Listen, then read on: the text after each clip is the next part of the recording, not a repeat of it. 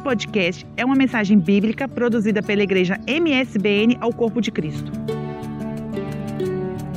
E realmente a vida cristã, ela tem vários desafios. Ela tem vários, várias situações que se deparam no nosso dia a dia eh, que nós muitas das vezes eh, temos dificuldades em ultrapassar. Queria ler com os irmãos a palavra do Senhor, está em Efésios,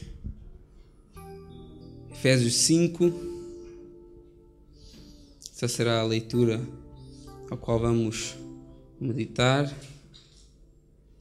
Efésios 5, os primeiros dois versículos. Efésios 5, o 1 e o 2. Palavra do Senhor diz: Sede, pois, imitadores de Deus, como filhos amados. Andai em amor, como também Cristo vos amou e se entregou a si mesmo por nós, em oferta e sacrifício a Deus em cheiro suave. Amém? Realmente é uma. É desafiante. É, é às vezes até parece muito difícil né? sermos imitadores de Deus. Será que isso é possível? Alguns podem até se perguntar: como eu posso imitar a Deus, o ser todo-poderoso, que tudo sabe, que tudo pode, ser eterno? Né? E a vida cristã é uma vida de grande responsabilidade. Se nós lermos Colossenses no primeiro capítulo, que diz assim: Se na verdade permanecerdes fundados e firmes na fé, e não vos moverdes da esperança do Evangelho que tendes ouvido, o qual foi pregado a toda a criatura que há debaixo do céu, e do qual eu, Paulo, estou feito ministro, no corpo de sua carne pela morte, para que perante ele vos apresentar santos, irrepreensíveis e inculpáveis. Olha que responsabilidade. Santos, irrepreensíveis e inculpáveis. Mas o ser humano é incoerente, o ser humano é falho. Como é que a palavra de Deus exige isso de mim se eu sou falho? Se eu sou um ser humano? Se eu sou cheio de defeitos? Se eu estou cheio de fraquezas? Como é que eu posso? Realmente ser cristão é desafiante. E, e ser cristão não é vir ao culto ao domingo. Ser cristão não é vir à sexta-feira. Você até pode vir tudo que existe mas isso não faz de si um cristão. Você pode usar uma Bíblia debaixo do braço, mas isso não faz de si um cristão. Você pode pertencer a um ministério, fazer parte um ministério, você pode pregar na igreja. Isso não faz de mim um cristão. Posso ser um bom falador, mas não necessariamente serei um cristão por estar aqui a pregar. E, então, a palavra que nós lemos, é, ela nos chama aqui essa responsabilidade. Ser depois imitadores de Deus. Imitadores de Deus. Mas imitar a Deus, como é que eu faço? Né? Quando nós vemos o Antigo Testamento, nós vemos uma imagem de um Deus todo-poderoso, um Deus que está no seu trono, que governa e que faz, que castiga, que repreende. E é realmente, é, Deus é um Deus todo-poderoso, realmente Ele governa. E realmente é mais difícil nós conseguirmos pensar assim: como é que eu imito isso? Como é que eu posso ser imitador de Deus? Mas Ele facilita a nossa tarefa. Porque Ele manda Jesus Cristo. Então, aquela imagem que, que na realidade ninguém tinha. Né? Só podia imaginar, mas que ninguém tinha de Deus. Agora a gente tem essa imagem através de Jesus Cristo. Porque Ele andou aqui na terra, Ele esteve conosco, Ele passou fome, Ele passou sede, Ele passou por dificuldades, assim como nós também passou e teve toda uma história que está registada. Como posso eu imitar a Deus? Né? Jesus ele nos mostra que é possível. Quando nós lemos lá em Hebreus 4,15, que diz assim: Olha, porque nós não temos um sumo sacerdote, e estamos a falar de Jesus Cristo, que não possa compadecer-se das nossas fraquezas. Porém, um que, como nós, em tudo foi tentado, mas sem pecado. Realmente, a pessoa às vezes pode pensar assim: ah, mas é muito fácil porque Jesus era Deus, sim, mas também era homem. Ele era Deus, sim, mas ele também era 100% homem. Ele também tinha fome. Ele também tinha as suas necessidades. Ele ficava triste. Ele chorava. Ele ficava contente. Ele ia às festas, aos casamentos. Ele falava com pessoas diferentes. Tinha amigos. Tinha pessoas que não eram tão amigos. E, e, e, quando nós vemos a vida de Jesus, nós podemos ver que nós há três coisas essenciais que nós podemos imitá-lo. Primeiro, Jesus Cristo ele orava. Jesus Cristo ele tinha uma vida de oração. Como é que uma pessoa é crente, é cristão e não tem uma vida de oração? Até há, quem diga que a oração é o combustível do crente.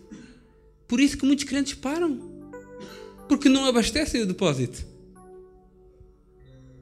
E como é que nós temos o nosso mestre? Nós lhe chamamos cristãos, cristãos porquê? Porque nós imitamos a Cristo. Mas nós temos o nosso mestre que em tudo nos deu o exemplo e em tudo o que fazia ele orava. Ele foi escolher os doze discípulos, antes orou. Ele foi para passar necessidades, para passar aflição, ele orou antes a Deus. Ele até orou por si. Ele orou por mim. Ele orou por o irmão Helder. Ele orou para a irmã Marli. Ele orou por cada um que aqui está. Vocês sabem disso. Mas vamos ler. João 17. A oração que ele fez, talvez você pouco leia essa oração. Mas olha o tanto que ele se preocupava consigo há dois mil anos atrás.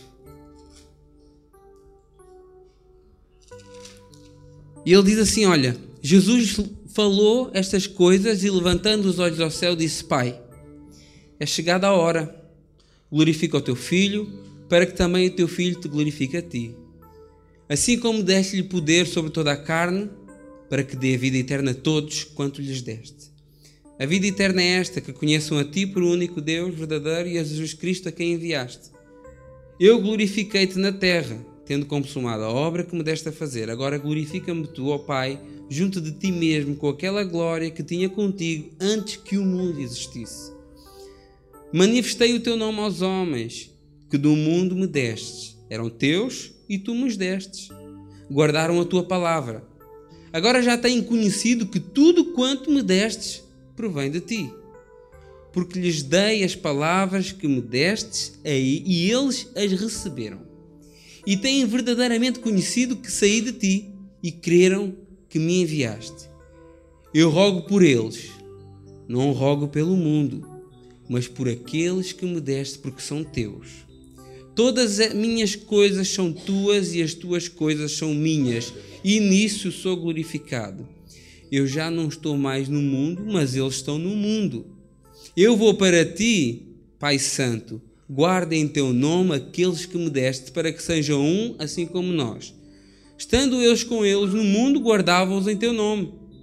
Tenho guardado aqueles que tu me deste, e nenhum deles se perdeu, senão o filho da perdição, para que a Escritura se cumprisse. Mas agora vou para ti, e digo isto no mundo, para que tenham a minha alegria completa em si mesmos Dê-lhes a tua palavra e o mundo os odiou, porque não são do mundo, assim como eu não sou do mundo. Não peço que os tires do mundo, mas que os livres do mal. Não são do mundo, como eu do mundo não sou.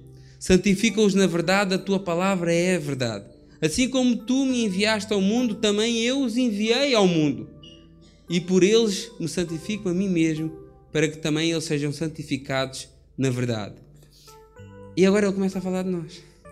Eu não rogo somente por estes, aqueles que estavam ali com ele no momento, mas também por aqueles que pela sua palavra hão de crer em mim, para que todos sejam um, como tu, ó Pai, o és em mim e eu em ti, que também eles sejam um em nós, para que o mundo creia que tu me enviaste.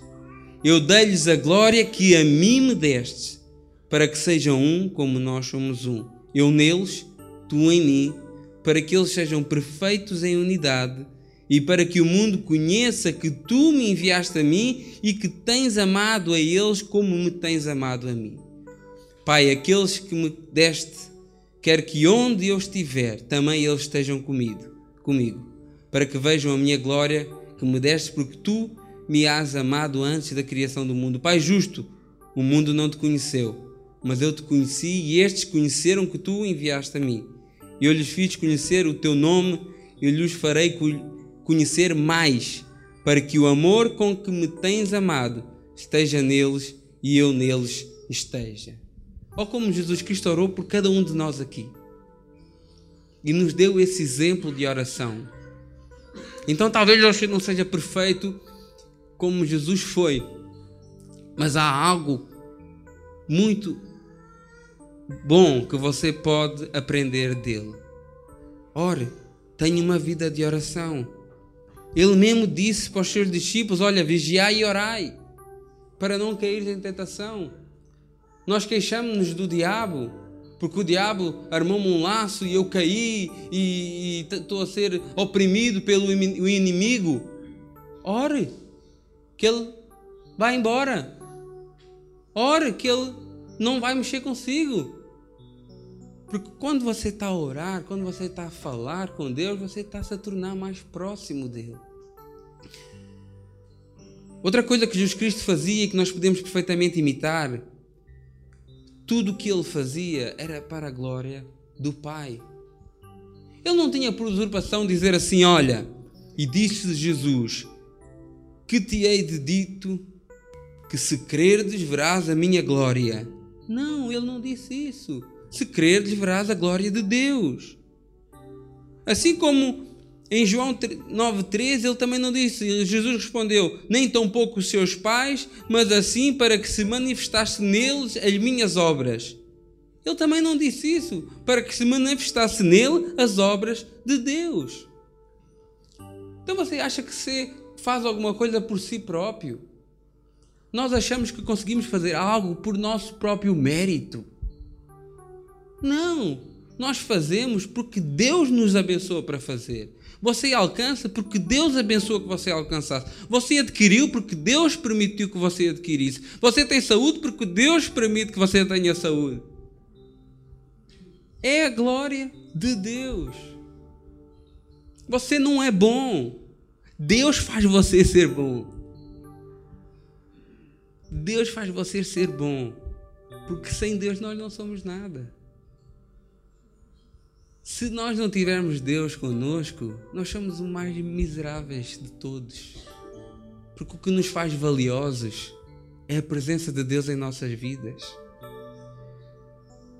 Ninguém se glorie e pense que sozinho é alguma coisa. Ninguém se glorie e pense que tem capacidade e que pode decidir alguma coisa da sua própria vida. Deus, Ele controla, Deus, Ele está ele está sob o comando. E a gente pode fazer os planos que fizermos. Se não for a vontade de Deus, não vai acontecer na nossa vida. Então, aquilo que fizer, tenha consciência que foi Deus que lhe permitiu fazer. Aquele trabalho bom que você tem, tenha consciência que foi Deus que lhe deu. Se você não tem trabalho, também tenha consciência que foi Deus que fechou as portas e que há de abrir. Só pense e peça Revelação porquê? Outra coisa que podemos aprender de Jesus e imitá-lo muito facilmente é que ele vivia aquilo que pregava. E, e, é, e é, é tão difícil hoje nós encontrarmos pessoas que vivem o que pregam. Pessoas que sejam genuínas. Pessoas, não é faz o que eu digo, não fazes o que eu faço. Isso não funciona em lado nenhum. Não funciona na igreja, não funciona no trabalho, não funciona se você der algum tipo de formação a alguém. Não funciona. Faz o que eu digo, não faças o que eu faço. A gente, como Jesus, né? Mateus 7,29 diz assim: Olha, porque os ensinava como tendo autoridade e não como os escribas. Porquê? Porque os escribas faziam e falavam e diziam e, e punham cargas pesadas aos fiéis, mas eles próprios não carregavam. Eles exigiam do povo aquilo que eles próprios também, próprios também não cumpriam, mas Jesus Cristo não, aquilo que ele dizia, ele fazia. Aquilo que ele pregava, ele vivia. E isso é importante para nós, e isso nós podemos fazer. Isso não é difícil. Tiago 1,25 diz: Aquele, porém, que atenta bem para a lei perfeita da liberdade e nisso persevera, não sendo ouvinte, esquece disso, mas fazedor da obra. Esse tal será bem-aventurado. Então nós vemos que imitar a Deus e, e pode parecer uma coisa muito difícil, imitar a Jesus Cristo como perfeito que Ele é, mas se a gente ver esses três pequenos pontos, ter uma vida de oração, viver aquilo que prega e glorificar o nome de Jesus, é simples. Se tornou muito simples. Não é assim tão complicado e não é um bicho de sete cabeças. E o texto continua e diz: Sede depois imitadores de Deus como filhos amados e andai em amor. Outro desafio né, do cristão é amar. Mas espera aí, mas se amar é desafiante para ti, não és cristão, porque amar é uma consequência de quem conhece a Deus, de quem conhece a Cristo. Né? O, o amor é, é algo que, que, Deus nos cobra. Né? Ele pega lá, eles perguntaram, a certa altura, perguntaram a Jesus quais são os mandamentos mais importantes. Ele agarra todos aqueles mandamentos, e, e que são muito mais do que dez. Né? Nós normalmente conhecemos mais os dez mandamentos, mas são muitos, cerca de 600 e tais preceitos ou, ou regras que havia. E, e, e ele pega naquilo e diz assim: Olha, amarás, pois, o Senhor teu Deus de todo o teu coração, de toda a tua alma, com todo o teu entendimento, com todas as tuas forças esse é o primeiro mandamento. E semelhante a este, não é menos importante, não é mais importante, é semelhante a este: amarás o teu próximo como a ti mesmo. A maior prova de ser um verdadeiro cristão é praticar o amor. Não é saber Bíblia, não é ser um teólogo, não é, tem que saber a palavra, ok, tem que se conhecer, mas isso não prova que você é um cristão verdadeiro.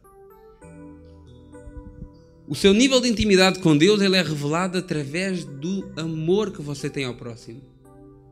Eu sou muito íntimo de Deus. Eu, eu tenho intimidade com Deus, que é uma coisa terrível, mas eu não me preocupo com o meu próximo. Qualquer coisa está errada aí. A palavra nos diz assim que aquele que não ama, ele não conhece a Deus. Porque Deus é amor. Ele pode conhecer as Escrituras. Mas se ele não ama, ele não conhece a Deus. São coisas diferentes. E, e, quando, quando a gente vê que o amor ele não se prova em ações, ele revela-se nas ações. Né? Quando eu vejo lá, e, e isso a gente pode, pode, pode explicar em 1 Coríntios 13, né? não é aquilo que eu faço pelo outro que demonstra o amor que eu tenho por ele. Embora às vezes se diga muito isso, o amor é aquilo que você faz pelo outro. Sim, mas é nessas ações que o amor se revela. Porque você pode fazer algo para o outro por puro interesse. Pode fazer algo para o outro porque Jesus quer que eu faça. E como Jesus quer que eu faça, eu vou fazer. Você não está a amar o outro. Você está a negociar com Deus. Nem eu vou fazer isso porque Jesus agrada. Não, faça isso porque você ama a pessoa. E como eu amo, eu faço. Não é porque eu vou agradar a Deus. Claro que o agradar a Deus será uma consequência. Mas eu não vou fazer, eu tenho que levar alimento para a ação social porque Deus vai ficar agradado. Não, eu vou levar alimento para a ação social porque aquelas pessoas precisam e eu amo-as. Não é porque uh, eu tenho que agradar a Deus, é porque eu amo. E é difícil isso. Eu não faço para mostrar ao pastor e também não faço para mostrar para Deus. Eu faço porque é um amor genuíno. E a Bíblia diz: olha, ainda que eu falasse a língua dos homens, dos anjos, não tivesse amor, seria como um metal que tino, o sino que tino, o metal que sou e o sino que tino. Ainda que eu tivesse o dom de profecia, conhecer todos os mistérios, todas essas coisas que a gente já sabe, né? E ainda que eu distribuísse toda a fortuna para sustento dos pobres, entregasse o corpo a ser queimado e não tivesse amor, então nada disso aproveitaria. Então aquilo que eu faço não é sinônimo de eu amar. Não é sinônimo de eu amar o próximo. Agora, se eu sofro pelo próximo, então eu estou a amar. Porque o amor é sofredor. Se eu faço o bem ao próximo, eu estou a amar porque ele é benigno. Se eu não sou invejoso e o meu irmão ele atingiu um grande sucesso e eu não tenho inveja e me alegro com ele, eu estou a amá-lo porque não é invejoso. O amor não se trata com leviandade e não se ensoberbece, então os meus pensamentos eles são puros. E eu não tenho a mania que sou mais que os outros, antes eu considero menor. Ele não se porta com indecência, tais pensamentos não passam pela minha cabeça e se passarem à porta, repreendo em nome de Jesus. Ele não busca os seus interesses. Para mim, o bem-estar do próximo é mais importante que o meu. Ele não se irrita, ele não suspeita o mal, porque quem é, quem é desconfiado também não é de confiança. Ele não folga com a injustiça, ou seja, se eu vejo uma injustiça, eu não fico feliz com ela. Mas ele folga com a verdade tudo sofre, tudo crê, tudo espera e tudo suporta. Tem essas qualidades aqui, irmão? Você ama, parabéns. Se não tem, busque ter. Não é porque você atravessa a velhinha na rua, ajuda o ceguinho, isso não quer dizer que você ama. Mas o seu amor pode se revelar nessa atitude. E Deus conhece o teu coração. Se fazes isso para agradar a Deus, eu vou fazer a boa ação do dia. Hoje já fiz uma boa ação, posso parar agora. É, já ouvimos isso muitas vezes. Ah, já fiz a minha boa ação do dia. Mas você está tá a negociar com quem? Está a negociar com Deus as boas ações que eu faço mais bem do que mal, então eu vou para o céu. Não funciona assim. Não funciona assim. Isso não era muito fácil. São muitas pessoas iam para o céu sem nunca conhecer a Cristo, porque as pessoas, há pessoas que até são boas e até ajudam bastante, mas isto não chega para as salvar. A salvação é pela graça. Ela não se compra e não se paga. Então tudo aquilo que você faça para a salvação, ele não é nada. Ele não é nada. Não se arrependa de amar porque o amor é aquilo.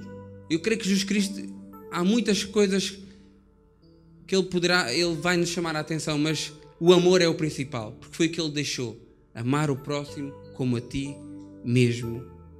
Jesus ele deixou o nosso o maior desafio de todos nesse capítulo, né? Ele foi açoitado, ele foi insultado, ele foi cuspido, ele Ninguém aqui gostaria de passar pelo que ele passou. Mas ele, lá de cima, ele disse: Olha, Pai, perdoa-lhes, porque eles não sabem o que fazem. É um exemplo de amor que é isso que nós devemos imitar de Jesus Cristo. É isso que nós devemos imitar. Perdoa-lhes porque eles não sabem o que fazem ama as pessoas sinceramente. 1 Pedro 1, 22 diz: Purificando as vossas almas pelo Espírito, na obediência à verdade, para o amor fraternal não fingido. Amai-vos ardentemente uns aos outros com o coração puro. Amor não fingido. Você pode fingir para mim, mas não finge para Deus. Se você não ama, se você tem dificuldade em amar, peça a Deus que lhe mude. Peça em oração. Pai, me ajuda a amar esse irmão. Me ajuda a amar essa irmã. Me ajuda a amar aqueles que me tratam mal. Olha o que Jesus Cristo fez. Que ele estava lá naquela agonia, naquela dor, mas ele lembrou-se de orar ao Pai e dizer: Pai, perdoa-lhes porque eles não sabem o que é que fazem. E você não perdoa o seu irmão que viu a sua mensagem do WhatsApp porque ficou lá azul duas vezes e, você, e não respondeu. Então eu não perdoo. É, foi. Eu não admito uma coisa dessas. Eu estou aqui a precisar de falar com ele e ele não me atende.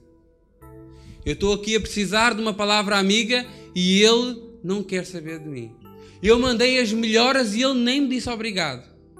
Pode ter acontecido agora essa semana comigo. Me perdoem. E eu nem disse obrigado. Eu liguei, ele não atendeu e também não retomou a chamada. E você está a fazer guerras com isso quando Jesus Cristo passou pelo que passou e ele não teve dificuldade de dizer: Pai, perdoa-lhes. E Jesus Cristo, ele está no trono e nós estamos rastejando aqui no chão e nos achamos os bambambãs aqui da terra. Então, sede imitadores de Deus como filhos amados. Andai em amor, como também Cristo vos amou. E o que é que Ele fez por nós? Se entregou. Então, outro desafio. Imitar a Deus é um desafio, embora vimos que não é tão difícil assim. Amar é um desafio, embora seja obrigatório necessário. E se você não o faz, então peça a Deus. E renunciar, fazer sacrifícios também é um desafio.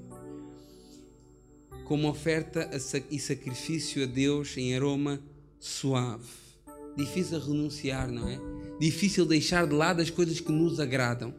Mas renuncie. Olha, renuncie a preguiça. Faça algo na obra de Deus.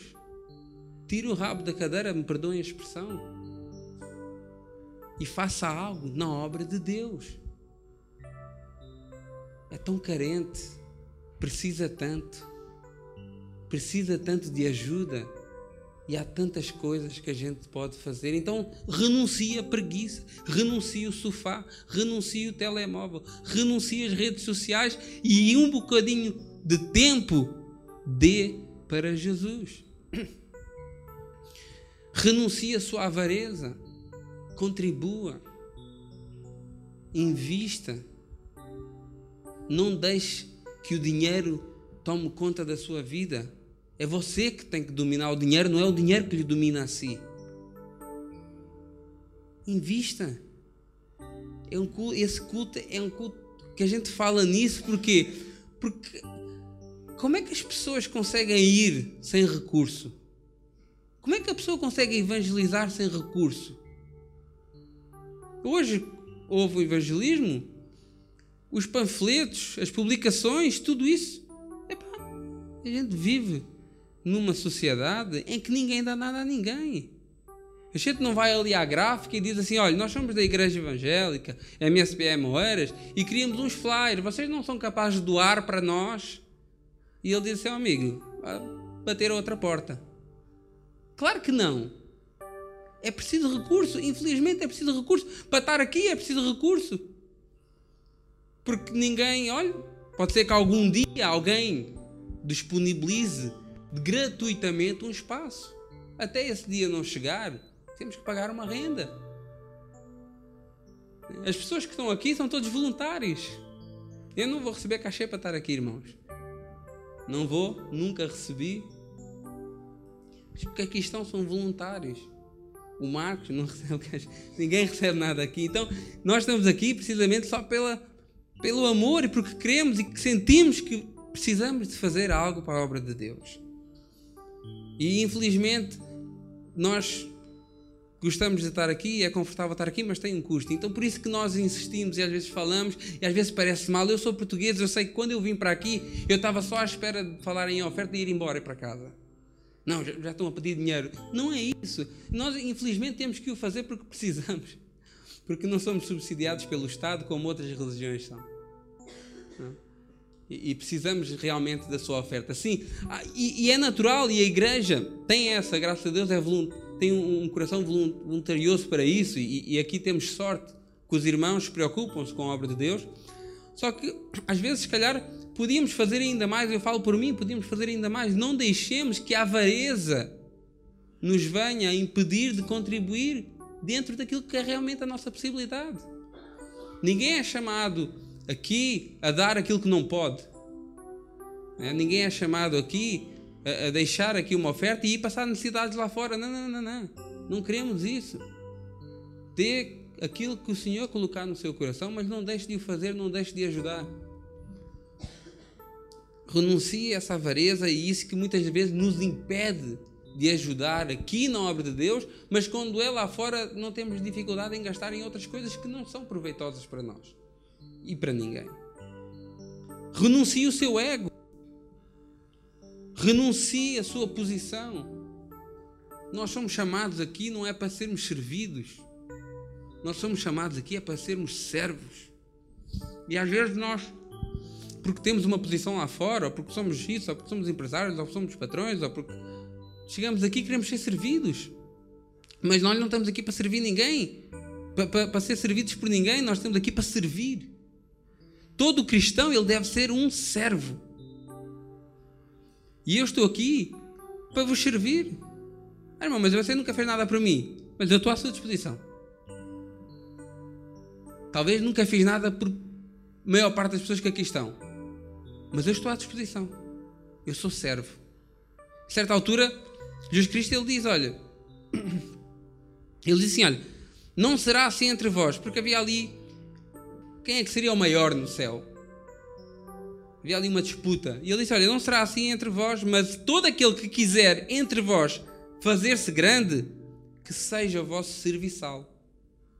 Então, nós, para se temos essa ambição, para já não devemos tê-la, mas se temos, comece por baixo. Comece por servir e vai ver que há muito mais gozo nisso. E muito mais gratificante servir do que ser servido. Renuncie a sua carne e dê primazia ao seu espírito. Já estou a terminar. Vamos só ler aqui Romanos 8, do 5 ao 18, uma leitura um bocado extensa, mas eu acho importante. É o que nós devemos renunciar a cada dia.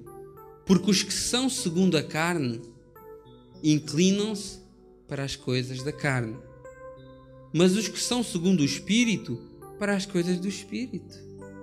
Porque a inclinação da carne é morte, mas a inclinação do Espírito é vida e paz. Porquanto a inclinação da carne é inimizade contra Deus, pois não é sujeita à lei de Deus, nem em verdade o pode ser. Portanto, os que estão na carne não podem agradar a Deus. Vós, porém, não estáis na carne, mas no Espírito. Amém? Se é que o Espírito de Deus habita em vós. Mas se alguém não tem o Espírito de Cristo, esse tal não é dele. E se Cristo está em vós, o corpo na verdade está morto por causa do pecado, mas o Espírito vive por causa da justiça. E se o Espírito daquele que dos mortos ressuscitou a Jesus habita em vós, aquele que dos mortos ressuscitou a Jesus também vivificará o vosso corpo mortal pelo seu Espírito que em vós habita. De maneira que, irmãos, somos devedores não à carne para viver segundo a carne, porque se viver segundo a carne morrereis, mas se pelo Espírito mortificares as obras do corpo, vivereis. Porque todos os que são guiados pelo Espírito de Deus, esses são filhos de Deus. Porque não recebeste o espírito de escravidão para outra vez estardes em temor, mas recebeste o espírito de adoção de filhos, pelo qual clamamos Abba Pai. O mesmo espírito testifica com o nosso espírito que somos filhos de Deus. E se nós somos filhos, somos logo herdeiros também, herdeiros de Deus e co-herdeiros de Cristo. Se é certo que com ele padecemos, para também com ele sermos glorificados. Porque para mim tenho por certo que as aflições desse tempo presente não são para comparar com a glória que em nós há de ser revelada. Amém? É difícil, é, é, complicado a gente querer fazer algo que a nossa carne nos pede, mas que nós sabemos que não agrada a Deus. Mas olha, nada que você possa passar, essa aflição que você está nessa luta carne contra espírito, nada se compara com a glória que há de ser revelada em nós. Amém? Então que a gente possa ter essas coisas em mente. Nós precisamos imitar a Jesus. Imitar a Jesus nas suas ações, amar as pessoas. E nós temos a oportunidade de o fazer toda a hora. A cada momento aparece uma oportunidade de amar alguém. Já viram? Pessoas barram em você e está uma oportunidade ali para amar.